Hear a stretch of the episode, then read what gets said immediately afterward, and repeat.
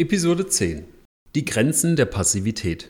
Liebe Freundinnen und Freunde der Corvus Advisory GmbH, ich freue mich, dass Sie sich wieder zu unserer kleinen Info- und Anregungsrunde zum Kapitalmarkt und dem CA Familienstrategiefonds eingeschaltet haben.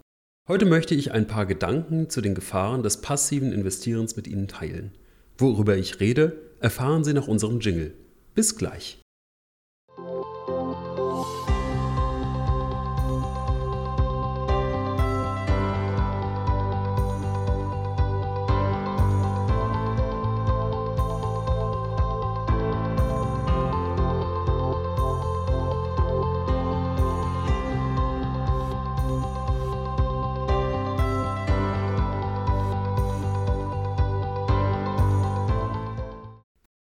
Ende August, Anfang September hat mich ein Zeitungsartikel aus der Frankfurter Allgemeinen Sonntagszeitung vom 29.08.2021 zum Nachdenken gebracht. Es ging um die möglichen Auswirkungen immer größerer Anteile von ETFs, also passiv gemanagter, indexabbildender Fonds, als Anteilseigner von börsennotierten Aktiengesellschaften an den Märkten. Schätzungsweise 20 Prozent des amerikanischen SP 500 liegen bereits in der Hand von ETFs. Die großen drei, also Vanguard, BlackRock und State Street, halten offensichtlich inzwischen 43 Prozent des US-Aktienvermögens in der Fondsbranche. Ein Blick in das Volumenwachstum der Anlageform verdeutlicht die Entwicklung. Laut dem Online-Portal Statista lag das in ETFs verwaltete Volumen im Jahr 2005 bei 417 Milliarden US-Dollar. In 2020 waren wir allerdings schon bei 7,7 Billionen US-Dollar, also etwa 18 Mal so viel. Die Argumente für eine Anlage in ETFs scheinen auf der Hand zu liegen. Sie sind sehr kostengünstig und transparent, weil sie nur die Aktien des Index enthalten. Und langfristig schlägt kein aktiver Fondsmanager seine Benchmark, also den Index, an dem er sich orientiert. Sicher, die Argumente muss man gelten lassen. Und ich selbst habe in der vergangenen Podcast-Folge propagiert, dass ein ETF-Sparplan ein guter Einstieg in die private Vermögensbildung ist. Das enorme Volumenwachstum von ETFs lässt sich aber nicht alleine mit Sparplänen erklären. Vielmehr investieren große institutionelle Investoren wie Pensionskassen und Versicherer über diese Vehikel. Das führt dazu, dass die Anbieter solcher Indexfonds inzwischen in fast allen großen Unternehmen zu den wichtigsten Aktionären zählen. In mehreren DAX-Konzernen ist der Marktführer BlackRock mit seiner ETF-Marke iShares sogar größter Einzelaktionär. Im Falle der Deutschen Wohnen ist BlackRock nach den Angaben des Unternehmens zweitgrößter Einzelaktionär nach Vonovia mit 7,9 Prozent. Der Vermögensverwalter State Street mit seiner ETF-Marke SPDR kommt auf 3 Prozent. Die Investition über ETF-Strukturen birgt für die Funktionsfähigkeit des Marktes und die Aktienkultur an sich jedoch auch Risiken. ETF-Fonds sind wie gesagt als Aktionäre Anteilseigner der über sie für die Investoren gehaltenen Aktiengesellschaften eines Index. Die Aktionärseigenschaft bringt aber auch Rechte, insbesondere Stimmrechte mit sich. Diese sind wichtig für die Willensbildung einer Gesellschaft als Körperschaft. Und je nachdem, um welche Art von Geschäft oder Maßnahme für die Gesellschaft es sich handelt, muss der Vorstand einer Aktiengesellschaft auf der Hauptversammlung die Aktionäre um Zustimmung bitten. Hier ein paar Beispiele aus dem deutschen Aktienrecht, um dies zu verdeutlichen. Mit einer einfachen Mehrheit, also mehr als 50 Prozent des anwesenden stimmberechtigten Kapitals, stimmt die Hauptversammlung über die Entlastung des Vorstands und die Vergütung des Vorstands, die Bestellung des Aufsichtsrates und die Gewinnverwendung ab. Mit einer qualifizierten Mehrheit von mehr als 75 Prozent des anwesenden stimmberechtigten Kapitals stimmt die Hauptversammlung über Strukturmaßnahmen wie Satzungsänderung, Kapitalmaßnahmen oder eine Umwandlung ab. Dies sind wesentliche Geschäfte für das aktive Management, die Fortentwicklung und die Kultur eines Unternehmens. Und wie geht ein Investor, Klammer auf ETF, Klammer zu, mit diesen Anforderungen um, wenn sein Credo doch eigentlich Passivität ist? Lassen wir einmal die Frage weg, ob der ETF als passiver Aktionär überhaupt auf der Hauptversammlung erscheint, um sein Stimmrecht auszuüben. Denn wenn er erscheint, darf er dann überhaupt mitstimmen? Diesen Konflikt haben die großen ETF-Anbieter offensichtlich erkannt und für sich entschieden. Bei BlackRock kümmert sich ein eigenes Team um die Verwendung und Ausübung von Stimmrechten. Fünf weitere ETF-Häuser bündeln wie iShares die Stimmen mit dem Mutterhaus. Dabei handelt es sich um die Anbieter Credit Suisse, DK ETFs, BNP Paribas Easy, Spider ETF und Legal General. Vanguard vereint ebenfalls die ETF-Stimmrechte mit den großen Indexfonds aus dem gleichen Haus. Dies führt dazu, dass die Ausübung von Rechten ganz vieler Investoren in der Hand von ganz wenigen Institutionen ist. Außerdem ist der Aufwand, der betrieben werden muss, um die Aktionärsrechte richtig wahrzunehmen und zu bearbeiten, nicht unerheblich. Die Indexfonds halten teilweise schließlich mehrere hundert Aktientitel, zum Beispiel mit dem SP 500 oder dem Stock 600. Im Gegensatz dazu beinhaltet ein klassisches Asset Manager Portfolio 40 bis 70 Aktientitel. Es stellt sich die Frage, ob der passive Indexfonds durch die Ausübung von Aktionärsrechten nicht doch zum aktiven Manager wird. Außerdem wird sich die Frage nach der Kostenübernahme durch die ETF-Investoren stellen, wenn die Anbieter die Wahrnehmung von Aktionärsrechten in der Praxis ernst nehmen und ausweiten wollen. Und selbst wenn der Indexfondsanbieter seine Aktionärsrechte wirklich wahrnimmt, so bleibt ihm ein finales Druckmittel auf das Management einer Gesellschaft verwehrt, solange die Gesellschaft zum darunterliegenden Index eines Fonds gehört. Er darf die Aktie nicht verkaufen. Kurzum, eine ETF-Anlage und deren Industrie wirkt gegen eine aktive, diversifizierte Aktionärskultur an den Märkten. Spätestens wenn einfache oder gar qualifizierte Mehrheiten gebraucht werden, aber nicht ausgeübt werden können oder gewollt werden, werden sich die Grenzen der Passivität durch teilweise Handlungsunfähigkeit von einzelnen Aktien oder gar Märkten zeigen. Und was bedeutet das alles für den CA Familienstrategiefonds? Wir sind aktive Manager und orientieren uns nicht an einem Index oder Benchmark. Wir fokussieren uns vielmehr auf die Erreichung einer langfristigen Zielrendite von brutto 4% PA nach Kosten für einen realen Kapitalerhalt. Wir reagieren deutlich auf das Verhalten und die Entwicklung der im Fonds enthaltenen Aktientitel. Zwar reisen wir nicht zu den entsprechenden Hauptversammlungen und nehmen unsere Stimmrechte wahr, weil dies die Kosten des Fonds unverhältnismäßig belasten würde, aber wir stimmen immerhin mit den Füßen ab und erhöhen Aktienpositionen bei guter Geschäftsentwicklung und gutem Management oder veräußern sie, wenn das Gegenteil der Fall ist. Durch das aktive Management nutzen wir darüber hinaus die Möglichkeit, uns durch die Auswahl von entsprechenden Titeln uns in puncto Qualität, Bonität, Liquidität und Ausschüttung und auch Nachhaltigkeit von den großen Indizes positiv zu unterscheiden. Was hat sich an den Märkten im abgelaufenen Monat getan? 4,6% hat der SP 500 im traditionell schwachen Börsenmonat September korrigiert.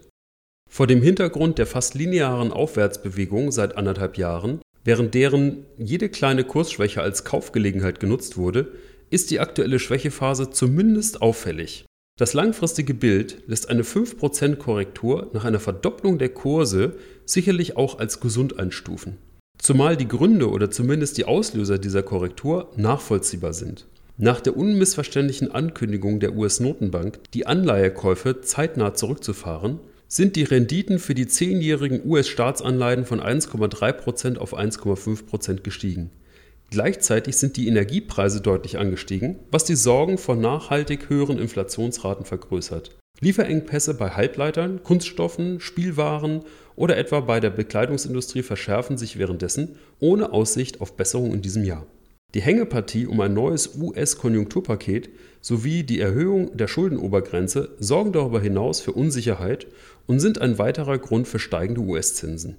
Sehr schwer zu beurteilen ist zudem die Situation des chinesischen Immobilienmarktes, in dessen Zentrum der Immobilienentwickler Evergrande droht, zahlungsunfähig zu werden. In den Medien kursieren Vergleiche mit Lehman Brothers, wobei die internationalen Verflechtungen weniger tiefgreifend sein sollten. Dennoch ist die Bedeutung der chinesischen Konjunktur für die globale Wirtschaftsentwicklung inzwischen nicht zu unterschätzen.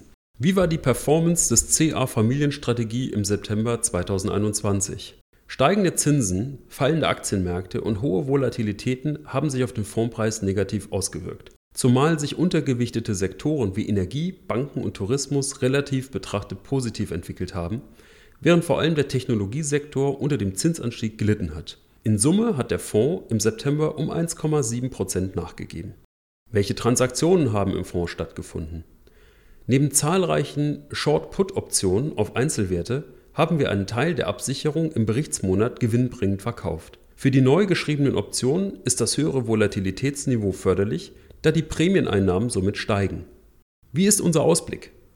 Viele Unsicherheitsfaktoren kamen im September auf den Tisch und haben sich in den Kursentwicklungen wiedergespiegelt. Entscheidend wird in den nächsten Monaten sein, die Konjunktur-, Zins- und Inflationsentwicklung im Auge zu behalten.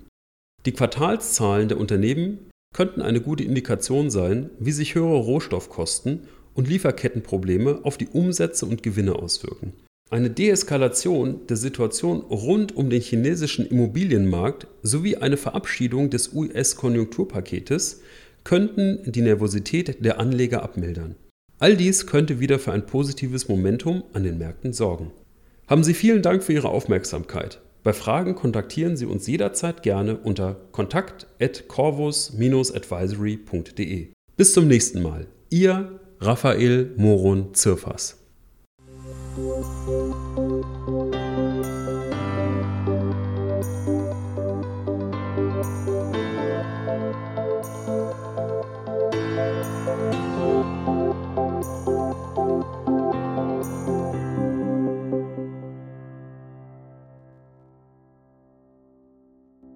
Es folgt der Disclaimer. Bei diesem Podcast handelt es sich um eine Kundeninformation im Sinne des Wertpapierhandelsgesetzes. Die Kundeninformation richtet sich an natürliche und juristische Personen mit gewöhnlichem Aufenthalt bzw. Sitz in Deutschland und wird ausschließlich zu Informationszwecken eingesetzt. Diese Kundeninformation kann eine individuelle Anlage und anlagegerechte Beratung nicht ersetzen und begründet weder einen Vertrag noch irgendeine anderweitige Verpflichtung oder stellt eine individuelle Anlageempfehlung, eine Einladung zur Zeichnung von Wertpapieren oder Willenserklärung oder Aufforderung zum Vertragsschluss über ein Geschäft in Finanzinstrumenten dar. Auch wurde sie nicht mit der Absicht verfasst, einen rechtlichen oder steuerlichen Rat zu geben. Die steuerliche Behandlung von Transaktionen ist von den persönlichen Verhältnissen des jeweiligen Kunden abhängig und eventuell künftigen Änderungen unterworfen. Die individuellen Verhältnisse des Empfängers, wie unter anderem die wirtschaftliche und finanzielle Situation, wurden im Rahmen der Erstellung der Kundeninformationen nicht berücksichtigt. Eine Anlage in erwähnte Finanzinstrumente, Anlagestrategie, Finanzdienstleistung beinhaltet gewisse produktspezifische Risiken, zum Beispiel Markt- oder Branchenrisiken, das Währungs-, Ausfall-, Liquiditäts-, Zins- und Bonitätsrisiko und ist nicht für alle Anleger geeignet. Daher sollten mögliche Interessenten eine Investitionsentscheidung erst nach einem ausführlichen Anlageberatungsgespräch durch einen registrierten Anlageberater und nach Konsultation aller zur Verfügung stehenden Informationsquellen treffen. Zu weiteren Informationen finden Sie hier die wesentlichen Anlegerinformationen und das Wertpapierprospekt www.hansainvest.com slash deutsch slash Fondswelt slash Fondsübersicht Wertentwicklungen in der Vergangenheit sind kein zuverlässiger Indikator für zukünftige Wertentwicklungen. Empfehlungen und Prognosen stellen unverbindliche Werturteile über zukünftiges Geschehen dar. Sie können sich daher bezüglich der zukünftigen Entwicklung eines Produkts als unzutreffend erweisen. Die aufgeführte Informationen beziehen sich ausschließlich auf den Zeitpunkt der Erstellung dieser Kundeninformationen. Eine Garantie für die Aktualität und fortgeltende Richtigkeit kann nicht übernommen werden. Der vorstehende Inhalt gibt ausschließlich die Meinung des Verfassers wieder. Eine Änderung dieser Meinung ist jederzeit möglich, ohne dass es publiziert wird. Die vorliegende Kundeninformation ist urheberrechtlich geschützt, jede Vervielfältigung und die gewerbliche Verwendung sind nicht gestattet. Datum 1. September 2021. Herausgeber Corvus Advisory GmbH mit Sitz an der Alster 3 in 20099 Hamburg handelnd als vertraglich gebundener Vermittler nach 3 Absatz 2 WPIG im Auftrag, im Namen, für Rechnung und unter der Haftung des verantwortlichen Haftungsträgers BN und Partners Capital AG mit Sitz in der Steinstraße 33 in 50374 Erftstadt. Die BN und Partners Capital AG besitzt für die Erbringung der Anlageberatung gemäß 2 Absatz 2 Nummer 4 WPIG und der Anlagevermittlung gemäß 2 Absatz 2 Nummer 3 WPIG eine entsprechende Erlaubnis der Bundesanstalt für Finanzdienstleistungsaufsicht gemäß 15 WPIG